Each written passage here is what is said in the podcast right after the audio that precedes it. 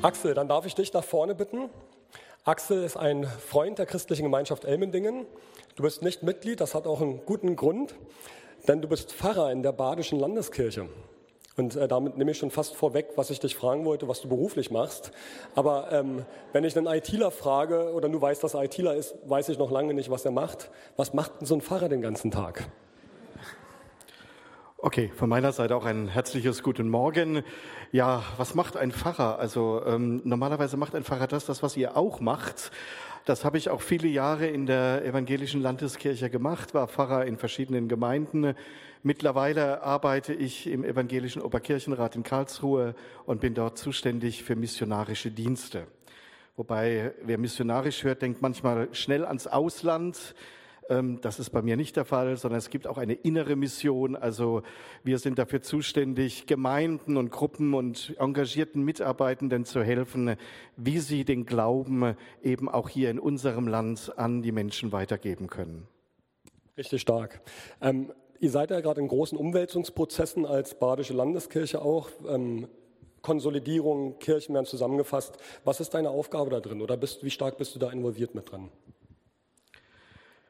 Ja, wir sind natürlich nur sehr am Rande, also jedenfalls als missionarische Dienste äh, in diesen Umwälzungsprozess, in den Transformationsprozess involviert. Und trotzdem versuchen wir immer wieder auch mitzudenken und mitzuhelfen, wie kann evangelische Landeskirche sich in Zukunft aufstellen und wie kann vor allen Dingen auch die missionarische, der missionarische Auftrag weiter in vielleicht sich ganz verändernden Formen weiter aktiv bleiben und ausgeübt werden. Vielen Dank. Sag mal noch mal einen Satz zu deinem Herzschlag. Du predigst jetzt hier. Ich glaube, Predigen ist nicht mehr ganz dein Alltagsgeschäft hundertprozentig, ähm, aber du stellst dich hier zur Verfügung und sag mal noch mal ein Stück weit einen Satz zu deinem Herzschlag. Ja, also Predigen ist schon auch mein Herzschlag. Ich habe immer gerne gepredigt und äh, mache das auch jetzt, obwohl es jetzt zu meiner Aufgabe eigentlich nicht mehr wirklich ganz dazugehört, aber ich sehe das trotzdem weiter als Aufgabe eines Pfarrers zu predigen. Mission ist mein Herzschlag und wenn man mal ins Private gehen will, ähm, dann meine Familie, bin verheiratet, wir haben fünf Kinder, fünf Enkel. Ähm, da kann man sich vorstellen, die halten den Herzschlag unentwegt hoch mit allem Schönen und manchmal auch allem Schwierigen, was sich daraus so ergibt. Ich würde noch für dich beten. Vielen Dank dir. Herr, wir danken dir für Axel als, als Bruder von uns und als ähm, Teil des großen Leibes Christi. Wir danken dir für seine Arbeit in der Badischen Landeskirche und beten auch ganz konkret für, für die Kirche, wo er dort herkommt, mit allen Prozessen, in der die Kirche auch steht. Segne Achse darin und auch alle Beteiligten, die diesen Wandel auch mitgestalten. Und so öffne jetzt auch unser, Wort, Herr, für, äh, unser Herz für dein Wort. Herr, wir werden dein gutes Wort hören und es, es führt zum Leben. Und so bitten wir dich, dass ähm, ganz gleich, was unser Herz gerade hindert oder wo unsere Gedanken gerade sind, dass du es ganz in die Gegenwart holst und wir dein Wort hören dürfen. Schließe es uns auf, Herr. Amen. Axel bat mich noch, ähm, einen Bibeltext, äh, zwei Texte vorzulesen zur Predigt. Und ich lade euch ein, die Augen zu schließen. Ihr habt die Möglichkeit, euch in diesen Text und auch in diese Situation mit hineinnehmen zu lassen. Wir hören Worte aus 4. Mose und auch aus 5. Mose. Und ich lade uns ein, diese Worte jetzt einfach wahrzunehmen und aufzunehmen. Mose hörte, wie die israelitischen Familien vor ihren Zelten standen und jammerten, und der Herr wurde sehr zornig darüber. Da wurde auch Mose ungehalten. Und er fragte den Herrn, warum behandelst du deinen Diener so schlecht? Warum habe ich es verdient, dass du mir die Verantwortung für solch ein Volk auflädst? Bin ich etwa die Mutter dieses Volkes? Oder habe ich es geboren, sodass du mich aufforderst, trage es auf deinen Armen, so wie eine Amme einen Säugling trägt, in das Land, das ich ihren Vorfahren mit einem Eid versprochen habe? Ich kann die Sorge für dieses Volk nicht allein tragen. Diese Last ist zu schwer für mich. Willst du mir aber nicht helfen, dann töte mich lieber. Wenn du mir etwas Gutes tun willst, damit ich meine elende Lage nicht länger mit ansehen muss. 5. Mose Kapitel 32. Am selben Tag sprach der Herr zu Mose, Geh zum Gebirge Abarim und steig auf den Berg Nebo. Er liegt im Land Moab gegenüber von Jericho. Schau von dort hinüber in das Land Kanaan, das ich den Israeliten als Besitz geben werde. Du wirst auf dem Berg sterben, auf den du hinaufgestiegen bist. Dort wirst du mit deinen Vorfahren vereint werden. Du darfst nur hinüberschauen in das Land, das ich den Israeliten geben werde. Aber hineinkommen wirst du nicht.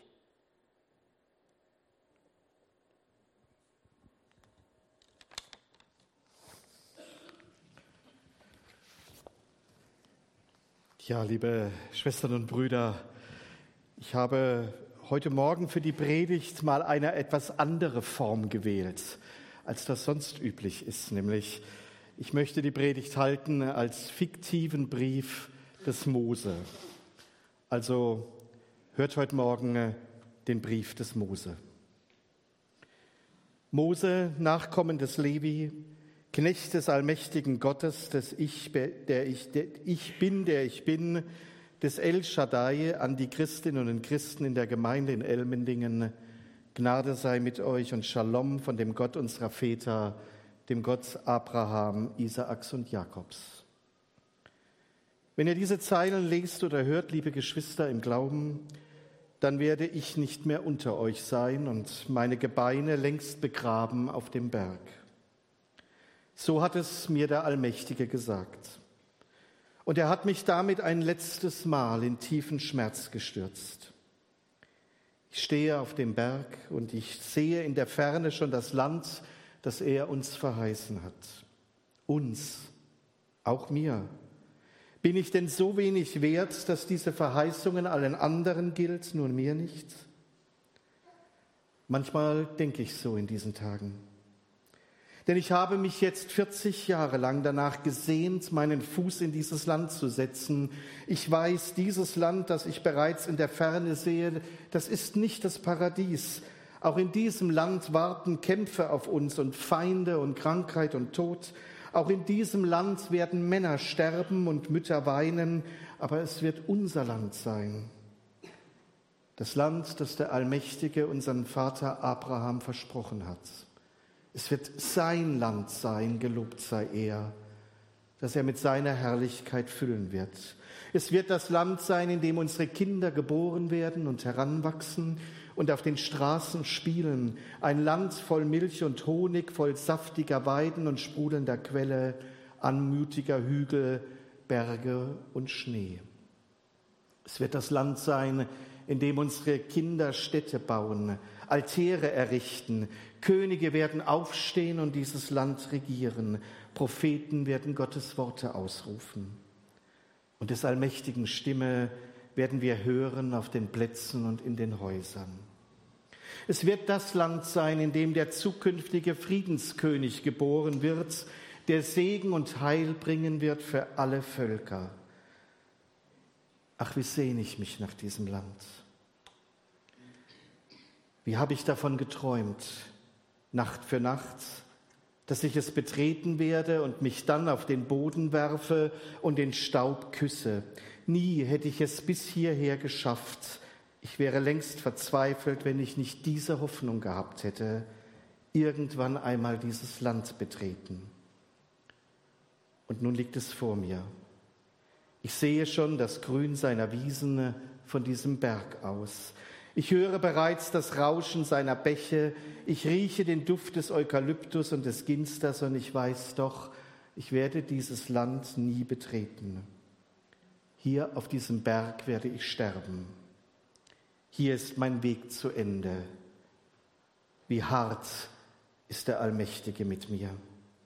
Mein größter Traum, meine innigste Sehnsucht, meine Hoffnung des Lebens hat er zerstört, als er sprach, Du wirst auf dem Berg sterben. Du darfst nur hinüberschauen in das Land, aber hineinkommen wirst du nicht. Ich verstehe ihn nicht. Gelobt sei er. Was mutet er mir zu? Welchen Schmerz mutet er meiner Seele zu? Verstehen kann das nur, wem auch schon einmal die Träume und Hoffnungen des Lebens zerbrochen sind. Und ich weiß und ich ahne, damit bin ich nicht allein. Vielleicht gehörst auch du dazu, der du diese Zeilen liest oder hörst. Vielleicht weißt auch du längst, dass der Glaube an ihn, den Allmächtigen, keine Garantie ist für ein sorgloses Leben. Ja, manchmal denke ich fast, es ist umgekehrt. Wer sich seinem Willen unterwirft, auf den warten erst noch die größten Kämpfe. Kennst du das? Weißt du, wie es ist, wenn sich die Träume vom Leben nicht erfüllen? Wenn man noch jung ist und voller Energie, dann glaubt man manchmal, das ganze Leben und die ganze Welt stehe einem offen. Alles scheint möglich. Alles kann ich erreichen. Ich müsse es nur richtig anpacken. Ich habe das auch geglaubt. Am Hof des Pharao stand mir die Welt offen jeder Wunsch, den ich geäußert habe, wurde mir erfüllt. Jedes Wort, das ich sprach, galt als Wort des Königs selbst. Ich dachte, ich könnte alles erreichen und mir jeden Traum erfüllen. Ich müsste nur richtig glauben, fleißig beten, dann würde der Allmächtige mich mit Segen überschütten. Ist das nicht seine Aufgabe, Menschen, die an den Glauben mit Segen überschütten? Haben wir das nicht gelernt? Der Allmächtige ist auch der Barmherzige, der Liebende, der seinen Geschöpfen Gutes tut. So habe ich geglaubt. Glaubst du das auch? Doch heute bin ich alt geworden und müde und enttäuscht, denn ich darf das Land nicht betreten. Nein, ich gebe meinen Glauben nicht auf. Ich halte fest, dass er, gelobt sei er, wahrhaftig der Barmherzige und Liebende und Segnende ist. Daran habe ich mich geklammert und ich tue es heute noch auf diesem Berg. Aber ich gestehe euch, liebe Geschwister in Elmendingen, ich verstehe ihn manchmal nicht. Und je älter ich werde, und umso mehr Wunder ich sehe und umso mehr Schmerz ich erfahre, umso weniger meine ich, dass ich ihn kenne. Wann immer ich meine, den Allmächtigen verstanden zu haben, entzieht er sich mir wieder. Kennt ihr das? Habt ihr das auch erfahren? Dass es nicht nur tiefe Freude in ihm gibt, sondern auch tiefen Schmerz an ihm? Und beides gehört zusammen. Er, der Allmächtige, ist die Quelle der stärksten Liebe und der größten Freude, aber auch der Anlass zum größten Schmerz. Und manchmal erfüllt er unsere Träume nicht. Manchmal zerstört er unsere Hoffnung. Und ich weiß nicht warum. Ich will nur glauben, dass er es weiß und auch im Schmerz mit seiner Liebe nahe ist. Er ist eben nicht der Erfüllungsgehilfe meiner Wünsche. Das habe ich verstanden. Nicht er ist für mich da, sondern ich für ihn. Ach, ihr lieben Geschwister im Glauben in Elmendingen. Ich bin müde geworden von den Kämpfen der letzten 40 Jahre. Und ich denke zurück an jenen Moment auf einem anderen Berg, weit weg, wie aus einer anderen Zeit und einem anderen Leben. Damals habe ich mir die Skischuhe von den Füßen gezogen, denn der Boden wurde plötzlich zum heiligen Land. Damals glühte und loderte dieser heilige Busch. Damals, wie lange ist das her? Da begann alles. Damals bekam ich meine Berufung und begegnete dem Allmächtigen zum ersten Mal. Dort an diesem Busch berührten sich Himmel und Erde und sein Geist meinen Geist. An diesen Moment habe ich mich oft erinnert, in dunklen Nächten, in Zweifeln, unter Tränen. Wenn ich mir nicht mehr sicher war, ob es ihn überhaupt noch gibt und wenn ja, ob er es denn gut meint mit mir und meinem Volk dann habe ich mich an diesen Busch erinnert, an den heiligen Moment seiner Gegenwart. Wir brauchen solche Momente. Sie machen uns gewiss, wenn wir zweifeln. Sie sagen uns, du bist auf dem richtigen Weg. Sie erinnern uns daran, dass er, der Allmächtige, nahe ist. Sie sind wie Brot und Wasser in der Wüste unseres Lebens. Kennst du solche Momente? Hast du, der du diese Zeilen liest und hörst, sie mit deinem Gott schon erlebt? Sie können ganz anders aussehen, nicht nur brennende Büsche und heiliges Land. Bei unserem Vater Abraham war es eine Stimme, bei Hagar seiner Magd ein Engel, bei Jakob ein Traum eines offenen Himmels. Gottes heilige Momente der Begegnung sind mit uns sehr verschieden. Wie war dein heiliger Moment? Und vielleicht hattest du mehrere heilige Momente, in denen etwas in dir brannte oder flüsterte oder dich ergriff, dir die Augen öffnete und du spürtest plötzlich seine Gegenwart. Der Heilige war nahe, erinnere dich doch daran.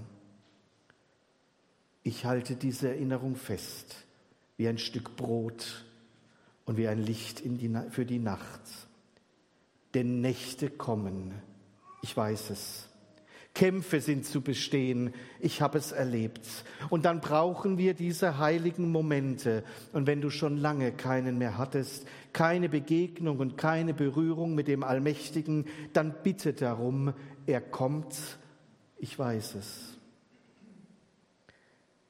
Ja, damals dieser Busch. Ich habe mich zunächst gewehrt gegen das, was der Allmächtige mir zumuten wollte. Geh zum Pharao, führe das Volk in die Freiheit, geleite es in das gelobte Land, hat er gesagt, und ich habe geahnt, welche Zumutung das sein würde. Und vielleicht habe ich darum tausend Ausflüchte gefunden. Sie werden mir nicht glauben, sagte ich dem Allmächtigen. Sie werden mich auslachen, sie werden mich töten. Und als alles nichts half, ich kann nicht reden. Aber wenn der Allmächtige etwas will, dann wird es geschehen. Und es ist geschehen. Ich habe seinen Auftrag angenommen und geahnt, dass der Allmächtige mir viel zumutet, manchmal zu viel. Und so begannen die Kampfkämpfe meines Lebens. Dabei war der Kampf mit dem Pharao noch der leichteste. Die schweren kamen erst später in der Wüste. Ich habe mit Feinden kämpfen müssen. Gegen die Kanaaniter haben wir gekämpft, gegen die Könige von Sihon und Og, gegen die Midianiter. Und ganz besonders erinnere ich mich an die schreckliche Schlacht gegen die Amalekiter. Als ich einen ganzen Tag lang mit erhobenem Stab auf dem Berg stand und die Sonne wollte einfach nicht untergehen und es war, als ob die Zeit stillsteht. Wie viele unserer Söhne haben wir in der Wüste begraben? Wie oft musste ich Mütter trösten, Ehefrauen, ihren Schmerz um gefallene Männer habe ich mitgetragen. Und dann der Kampf gegen den Hunger und den Durst. Hunger und Durst und die sengende Sonne Tag für Tag, sie haben uns ausgezehrt in diesen vielen Jahren. Und sie haben uns an den Rand unserer Kräfte gebracht. Sie wollten nicht mehr weiter, das Volk. Viele rebellierten und wollten nicht mehr weiter durch diese endlose Wüste ziehen. Sie wollten zurück nach Ägypten. Sie sagten zu mir, mach ein Ende mit diesem sinnlosen Wandern. Wir kommen alle um, wir sterben wie die Fliegen. In Ägypten haben wir wenigstens gelebt. Ich habe sie verstanden und ich musste sie trotzdem zum Weitergehen bewegen.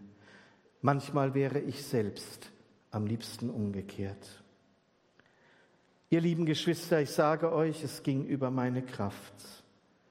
Wenn es denn nur das Volk gewesen wäre, das sich immer wieder gegen mich gewandt hat, aber es waren sogar meine Geschwister.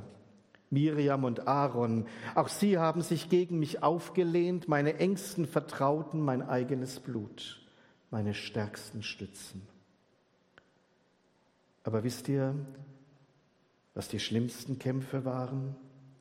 Die erbittersten Gegner, nicht die Amalekiter oder Midianiter, nicht mein Volk oder meine Geschwister, nicht der Hunger und die Wüste, die schlimmsten Kämpfe kämpfte ich mit ihm, dem Allmächtigen. Manchmal, wenn ich das Zelt betrat, fiel er über mich her Und er wollte sein Volk vernichten, weil es ihm nicht vertraute. Und ich habe dann stundenlang mit dem Allmächtigen gerungen, um sein Volk gerungen, um seine Barmherzigkeit gerungen, dass er doch zu seinen Verheißungen und Versprechungen stehen möge.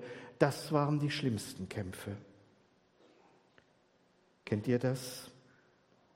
Habt ihr schon einmal mit dem Allmächtigen gerungen?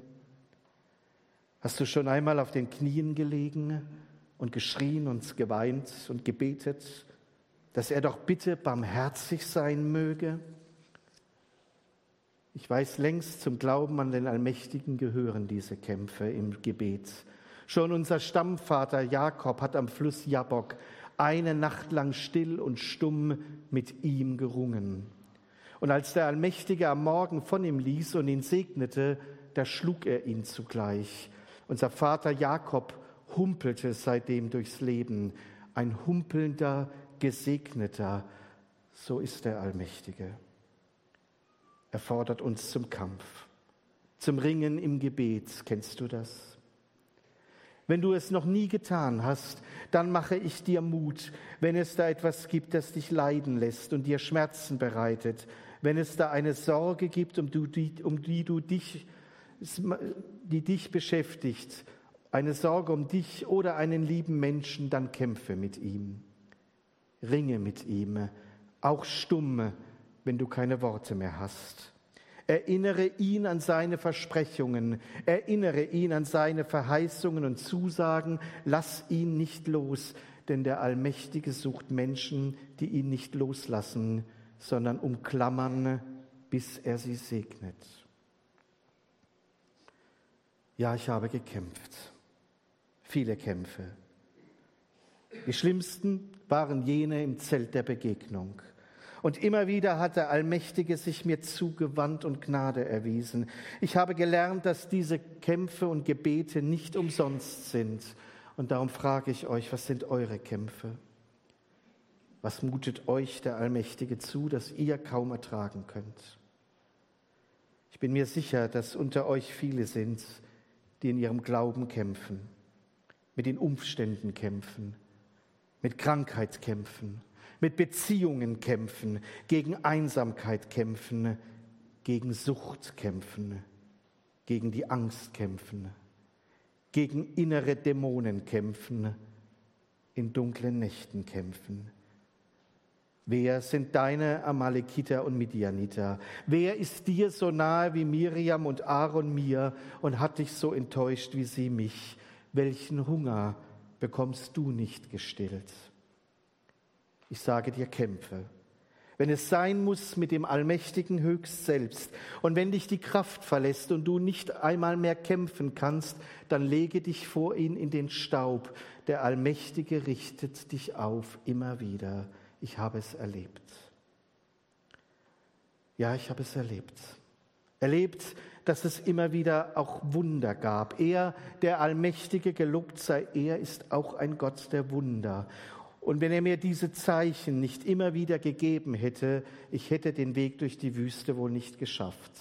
Da haben sich Wassermassen geteilt und wir sind mitten hindurchgegangen. Da fielen Vögel vom Himmel und es regnete Brot. Da schlug ich an einen Felsen und Wasser sprudelte heraus.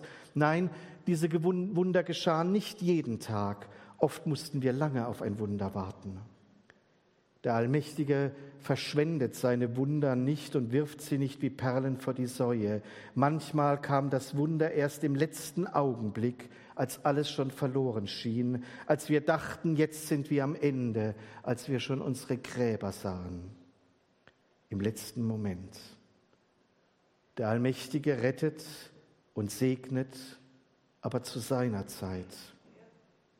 Und es ist hart, geduldig auf ihn zu warten. Kennst du das auch? Verlierst du manchmal die Geduld? Betest du seit Jahren und nichts geschieht? Ich sage dir, der Allmächtige mutet uns das Warten zu. Ich weiß nicht warum.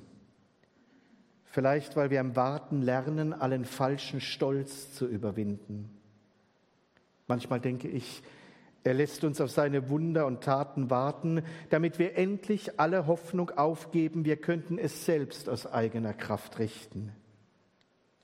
Manchmal habe ich den Verdacht, er lässt uns bis ans Ende unserer Möglichkeiten und Fähigkeiten und unserer Kraft kommen, damit wir verstehen, dass er allein es ist, dem wir vertrauen sollen. Aber ihr wisst ja, dieses Warten auf das Eingreifen des Allmächtigen ist hart. Es kostet uns alles. Mich hat es alles gekostet, jedes Mal. Ja, und heute stehe ich auf diesem Berg und schaue zurück. 40 Jahre Wüste, 40 Jahre Kämpfe, 40 Jahre, in denen der Allmächtige mir dieses Volk zugemutet hat. Ja, tatsächlich zugemutet. Als Last, die ich kaum tragen konnte. Und doch immer wieder gab er mir auch den Mut, nicht aufzugeben. Auch den hat der Allmächtige mir gegeben, in allem Zumutungen. Mut. Und wenn ihr mich fragt, wie ich den Mut bekommen, bekommen habe, dann waren es nicht nur die Wunder, die ich erleben durfte. Das wäre zu wenig gewesen, zu selten. Den Mut, meinen Weg weiterzugehen, hat mir der Allmächtige durch seine Gegenwart geschenkt. Oft, wenn ich im Zelt war, kam er zu mir wie ein Liebender, wie ein Freund. Oft musste ich manchmal auch mit ihm kämpfen, ja. Doch viel öfter kam er als der, der mit seinem Geist mir über den Kopf strich und ich spürte, spürte seine Nähe körperlich. Ich spürte seinen Odem auf meiner Haut, ich hörte sein Flüstern in meinem Ohr und es waren zärtliche Worte wie die eines Freundes. Dann saß ich stundenlang im Zelt in seinem Licht. Mein Herz wurde warm und die Erstarrung meiner Seele löste sich. Ich lachte und weinte und schwieg. Auch so ist der Allmächtige. Gelobt sei er. Er ist wie Wasser und Brot, wie Sonne und Licht, wie ein leises Sausen und ein zärtliches Wort. In ihm zu ruhen ist mein Glück. Ich habe von diesen Momenten gelebt. Von diesen Momenten, in denen er mir begegnet ist, wie ein Liebhaber seiner Braut. Und manchmal konnte ich mich fast nicht überwinden, wieder aufzustehen und das Zelt zu verlassen. Ich wollte immer in seiner Gegenwart bleiben. Nun werde ich es wohl. Wenn meine Tage jetzt zu Ende gehen auf diesem Berg, dann werde ich vor ihn treten und sitzen in seinem Licht für alle Zeit. Ach, liebe Geschwister in Elmendingen, die ihr wohl auch oft unter seinen Zumutungen leidet und schwer an dem tragt, was der Allmächtige euch auferlegt. Ich wünsche euch so sehr diese Momente, wo ihr seine Gegenwart erlebt. Dieses Licht, diese zärtliche Nähe, dieses Flüstern eines Wortes, das euch heilt und das euch trägt. Vielleicht habt auch ihr ein Zelt, wo ihr ihm begegnet Vielleicht ist es ein Zimmer, ein Stuhl, auf dem ihr gerne sitzt, um im Gebet zu ihm zu kommen. Vielleicht ist es ein Ort in der Natur, ein Berg, eine Bank am Rande eines Weinbergs, ein Fels am Ufer eines Flusses. Vielleicht ist es auch eine Kapelle, eine Kirche. Wir brauchen diese Orte, wo wir uns in die Gegenwart des Allmächtigen begeben. Sagt mir, was ist euer Ort? Wo öffnet ihr euer Ohr und euer Herz für ihn. Die 40 Jahre der Wüste neigen sich jetzt zum Ende zu. Und mir war wichtig, euch zu schreiben, bevor das Licht meiner Augen erlischt, denn meine Kämpfe sind auch eure und die Zumutungen, die der Allmächtige mir auferlegt hat, sind auch eure Zumutungen. Auch wenn ihr Tausende von Jahren nach mir kommt. Aber wie ich, so habt auch ihr heilige Momente und Orte der liebenden Nähe des Allmächtigen und ab und zu die Ahnung eines Wunders. Und doch will ich meinen Brief nicht schließen, ohne euch von einer letzten Zumutung zu berichten. Mag es sein, dass auch diese euch nicht fremd ist. Es ist die Angst vor dem unbekannten Land. Diese Angst hat uns begleitet von Anfang an bei jedem Schritt. Wenn die Sonne am Rand der Wüste aufging und wenn sie abends am anderen Rand der Wüste wieder unterging, dann war sie da, diese Angst vor dem unbekannten Land. Nie wussten wir, was morgen kommen würde. Hunger, Durst, neue Feinde im Hinterhalt. Nie wussten wir, ob wir je das versprochene Land erreichen würden und wie viele bis dorthin noch sterben würden. Nie wussten wir, was uns in diesem Land erwarten würde. Einmal standen wir schon an seinen Grenzen. Wir sandten Kundschafter aus und sie kamen zurück und brachten noch größere Angst mit. Das Land vor uns, sagten sie, sei das Land der Riesen. Riesen lebten im Unbekannten. Und so ist es wohl immer. Das Unbekannte ist immer das Land der Riesen. Sie tragen Namen wie Angst und Verzweiflung und Scheitern und Tod und sie wirken unüberwindlich groß und mächtig. Kennt ihr die Riesen in eurem Leben? Als unsere Kundschafter zurückgekommen waren, da entschlossen wir uns, das Land nicht zu betreten. Noch nicht. Wir waren noch nicht bereit. Die Grenze zum Unbekannten wollten wir nicht überschreiten, denn wir glaubten, dass dahinter Riesen auf uns warten würden, die uns vernichten könnten. Es war typisch für mein Volk, diese Angst vor dem unbekannten Land. Sie hatte uns schon immer begleitet und darum wollten wir ja so oft zurück in das bekannte Land nach Ägypten, zu den Fleischtöpfen. Nicht, dass Ägypten das Paradies gewesen wäre, da machten wir uns nichts vor. Auch Ägypten war hart gewesen, leidvoll und voller Schmerz und Unfreiheit. Aber Ägypten war uns vertraut. Wir kannten das Land, jedes Haus, jeden Platz, jeden Geruch, jedes Geräusch. Alles war vertraut und Vertrautes gibt Sicherheit, selbst in der Unfreiheit. Unbekanntes macht Angst. Wir haben nochmal Jahre gebraucht, bis wir heute so weit sind, uns der Angst zu stellen. Das Volk wird nun das Land betreten, ohne mich. Ich werde nicht erfahren, welche Riesen wirklich auf mein Volk warten, aber ich bin stolz darauf, dass mein Volk jetzt sich dem Unbekannten stellt. Was auch immer meinem Volk begegnen wird, was auch immer auf der anderen Seite des Flusses dort unten auf mein Volk wartet, dieses Volk geht ihm mutig entgegen. Sie haben verstanden, dass die Zukunft vor ihnen liegt und nicht hinter ihnen. Der Weg des Allmächtigen führt nicht zurück in die Vergangenheit, in die Vertrautheit Ägyptens, sondern nach vorne in das Land der Verheißung. Sie haben verstanden, der Allmächtige ist nicht hinter ihnen, sondern er ist vor ihnen und wartet dort auf sie. Aber es hat lange gedauert, bis sie das verstanden haben. Wir müssen das Vertraute und Gewohnte zurücklassen, damit wir seine Zukunft erben und das Land einnehmen, das er uns geben will. Darf ich euch etwas fragen? Habt auch ihr verstanden, dass es so ist. Ihr seid, liebe Geschwister im Glauben, ebenfalls mutig miteinander unterwegs.